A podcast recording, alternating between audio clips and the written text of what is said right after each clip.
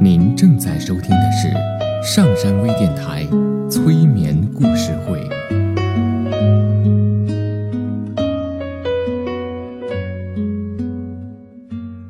听故事，做催眠，对话内心的最深处，与我们一起畅游故事的海洋。聆听资深心理咨询师刘铁铮的催眠故事会，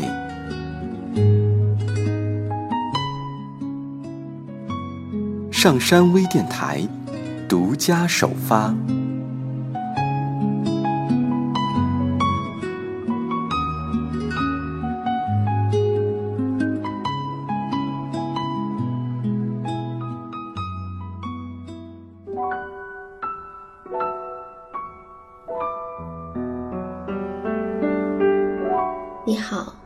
我是铁铮，欢迎你和我一起走进催眠的世界。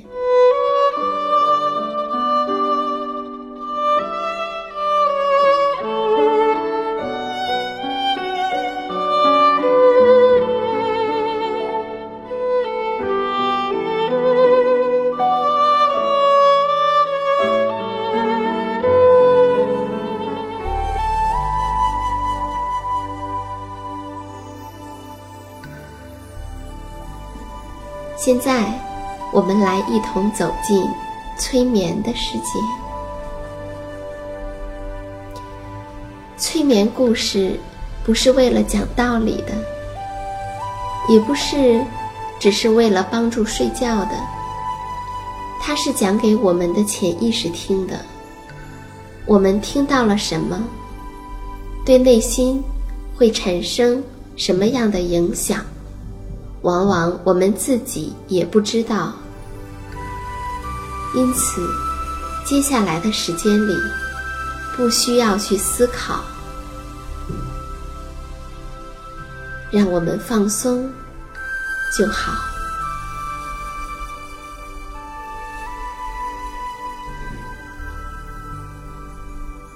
我们一起来听一个故事。从前。有一个渔夫，他和妻子住在海边的一个破烂的小房子里。渔夫每天都去钓鱼，他总是钓呀钓的，不肯休息一天。有一天，他拿着钓竿坐在海边，两眼望着清澈的海水，就这样。望啊望的，坐在那里，他自己也说不清楚，他是为了钓鱼，还是为了只是坐在这里。忽然，钓钩猛地一沉，沉得很深很深，就像快要沉到海底了似的。等他把钓钩拉上来时，发现钓上来一条很大的比目鱼，谁知道那比目鱼竟然开口说话了。他对他说：“听着，渔夫，我恳求你放我一条生路。我并不是什么比目鱼，我是一位中了魔法的王子。你要是杀死我，对你……”又有多大好处呢？我的肉不会对你的口味的，请你把我放回到水里，让我游走吧，并且在你需要我的时候，我也可以帮到你呀。渔夫说：“唉，你不必这么费口舌。”一条会说话的比目鱼，我怎么会留下呢？说着，他就把比目鱼放回到清澈的海里。比目鱼立刻就游走了，而渔夫也回到了他的小屋。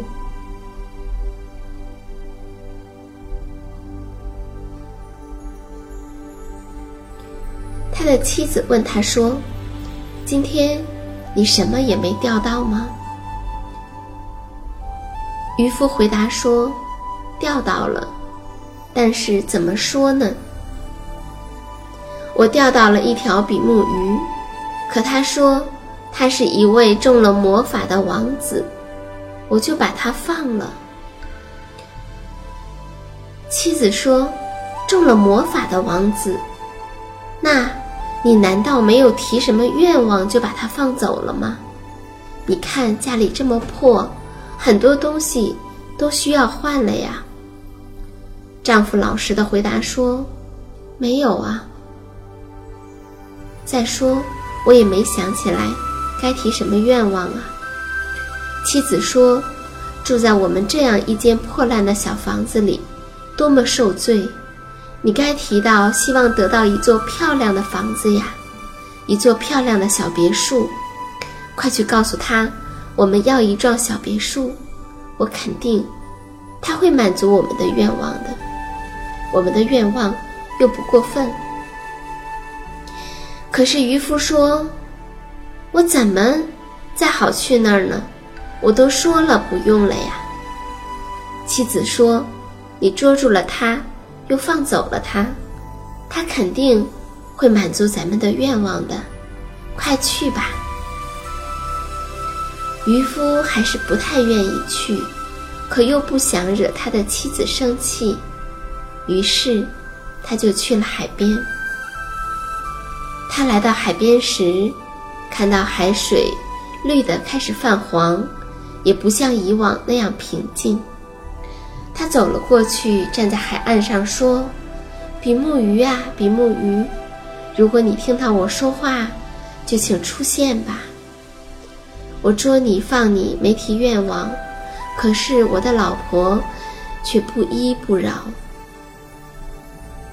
那条比目鱼竟然真的游了过来，问道：‘他想要什么呢？’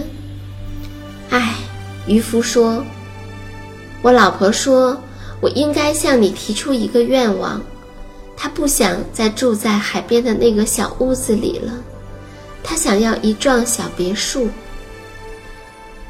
比目鱼说：“回去吧，他已经有一幢小别墅了。”渔夫便回家去了。他看到妻子已不再住在那个破破烂烂的小渔舍里。在原地上，已经伫立起一幢小别墅。他正坐在门前的一条长凳上。妻子一见丈夫回来了，就拉着他的手说：“快进来看一看，现在不是好多了吗？”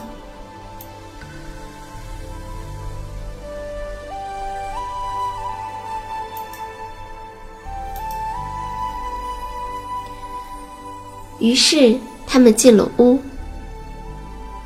小别墅里有一间小前厅，一间漂亮的小客厅，一间安安静静的卧室。卧室里摆放着一张床，还有一间厨房和食物储藏室，里面摆放着必备的家具，各种餐具一应俱全。还有一个养着鸡鸭的小院子，和一片长满蔬菜水果的小园子。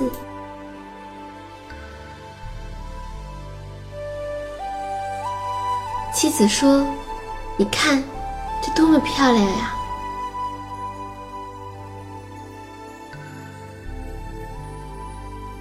丈夫回答说：“真的很漂亮，咱们就住在这儿，快快乐乐的。”过日子吧。他们随后吃了晚饭，就上床休息了。他们就这样生活了一两个星期。有一天，妻子突然说：“听着，当家的，这房子太小了，院子和园子也都太小了，让那条比目鱼送我们一幢更大一些的。我要住在一座石头建造的大宫殿里。”快去找找比目鱼，叫他送咱们一座宫殿吧。丈夫说：“可是老婆，这别墅不是已经够好了吗？咱们干嘛非得要住在宫殿里呢？妻子说：“胡说，你只管去找比目鱼好了，让他满足咱们的愿望。”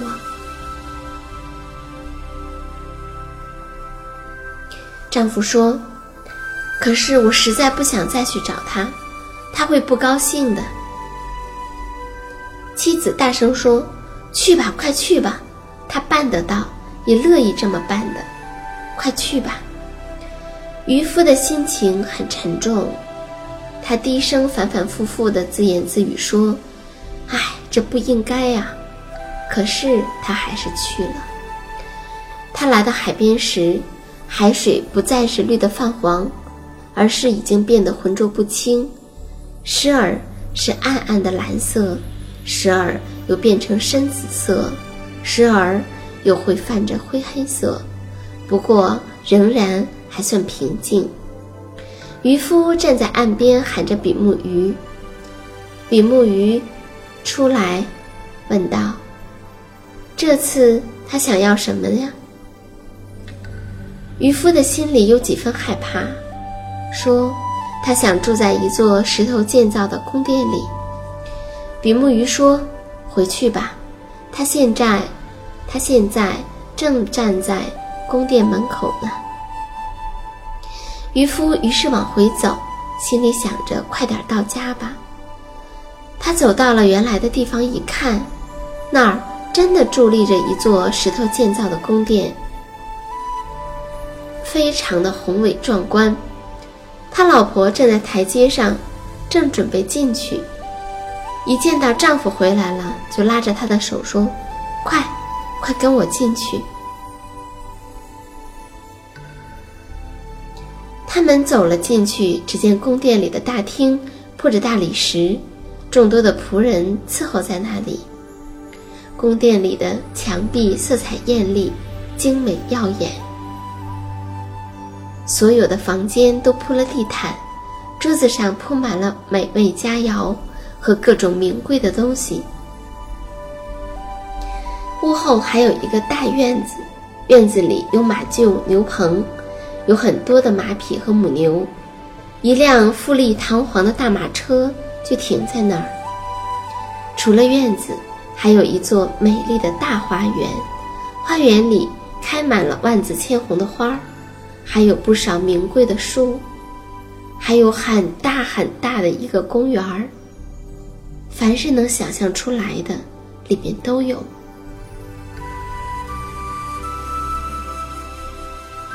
妻子说：“不漂亮吗？”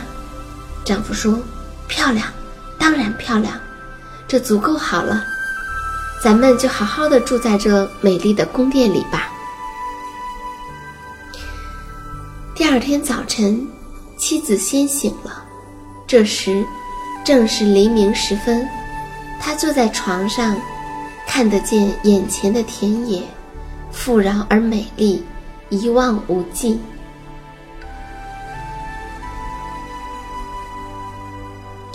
她用胳膊肘捅了捅丈夫的腰，说道：“快起床，快点跟我到窗前来，看呀，咱们难道不可以当一当这个国家的国王吗？快去找比目鱼，告诉他我们要当国王。”哎呀，老婆呀，丈夫说：“咱们干嘛要当国王啊？我才不想干这个，我们现在这样多好。”妻子说：“你不想当。”可是我想当，快去找找比目鱼，告诉他说我必须要当国王。丈夫嚷嚷着说：“你干嘛要当国王呢？我说不出口的呀。”妻子说：“我非要当国王不行。”渔夫只得走了出去，他心里感到特别的担忧，这不应该呀。于是他打定主意想不去了。可最后，他还是去了。他甚至说不清，是自己不想去呢，还是想去呢。他来到海边时，海水一片灰黑，波涛汹涌，从海底翻涌上来的海水散发着恶臭，他站在海边说：“比目鱼呀，比目鱼，我老婆又有愿望了。”比目鱼问：“这次他又想要什么呀？”渔夫说：“他想要当国王。”回去吧，比目鱼说：“他的愿望已经实现了。”渔夫半信半疑地回了家。当他来到家里时，发现宫殿大了许多，增加了一座高塔，塔身上有漂亮的雕饰，一排警卫守卫在宫殿门口，还有许多士兵，门前还有一支乐队，敲着锣，打着鼓，奏着乐。他走进宫殿，见到样样东西都是金子和大理石做的，桌椅上铺着天鹅绒，垂挂着大大的金流苏。整座王宫处处都是富丽堂皇。他的老婆就坐在镶嵌着无数钻石的高大的金宝座上，头戴着一顶宽大的金冠，手握着一根用纯金和宝石做成的网杖。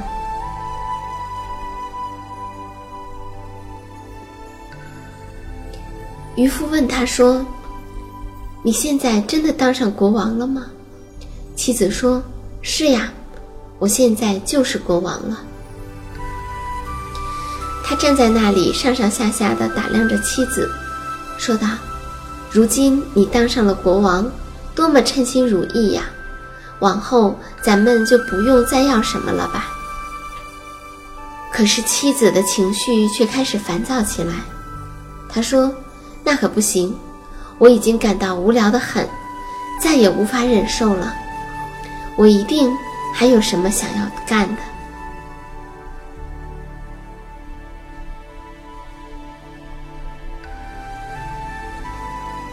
可是我做什么呢？他的妻子想了想说：“嗯，我要当皇帝。”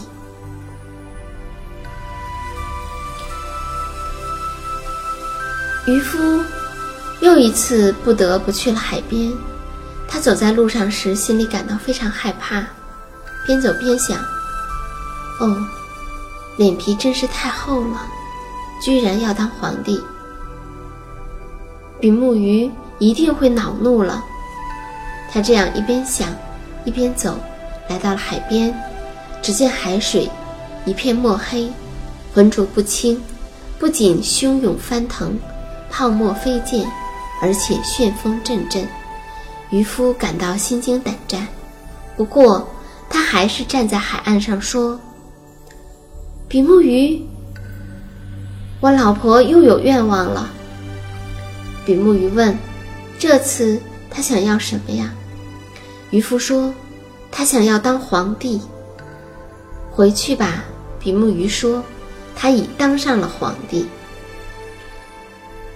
渔夫回到家，发现他的老婆真的当了皇帝了。可是他的妻子还是感到不满足，他的野心在不断的膨胀，只是他久久的不能入睡。他左思右想，想自己还能成为什么。他在床上辗转反侧，不停的考虑，整整一夜。都没睡着。这时，太阳快要出来了，他看到了黎明的曙光，一下子从床上坐起身来，望着窗外。透过窗口，他看到一轮红日冉冉升起。突然，他产生了一个念头：我难道不该对太阳和月亮发号施令吗？她用胳膊肘捅了捅丈夫的腰，说道：“快起来！”去找比目鱼去，告诉他我要控制太阳和月亮。丈夫睡得迷迷糊糊的，听到这话，吓得从床上滚了下来。他说：“哎呀，我的老婆呀，比目鱼办不到这个呀，我求求你了。”可是他的老婆勃然大怒，脑袋上的头发。飘荡起来，她撕扯着自己的衣服，朝着丈夫狠狠地踢了一脚，吼道：“我无法忍受了，你快去！”渔夫赶紧穿上衣服，发疯似的跑了出去。外面已经是狂风呼啸，刮得他脚都站不住了。一块块的岩石翻滚着落入大海中，天空雷鸣电闪，一片漆黑。大海掀起滚滚的黑色巨浪，浪头有山那么高。渔夫声嘶力竭地喊道：“比目鱼啊，我老婆她想要当太阳和月亮的主人。”比目鱼说：“回去吧。”当渔夫回来的时候，发现他们又重新住进了以前的那个。破鱼舍，就这样，他们一直在那里生活，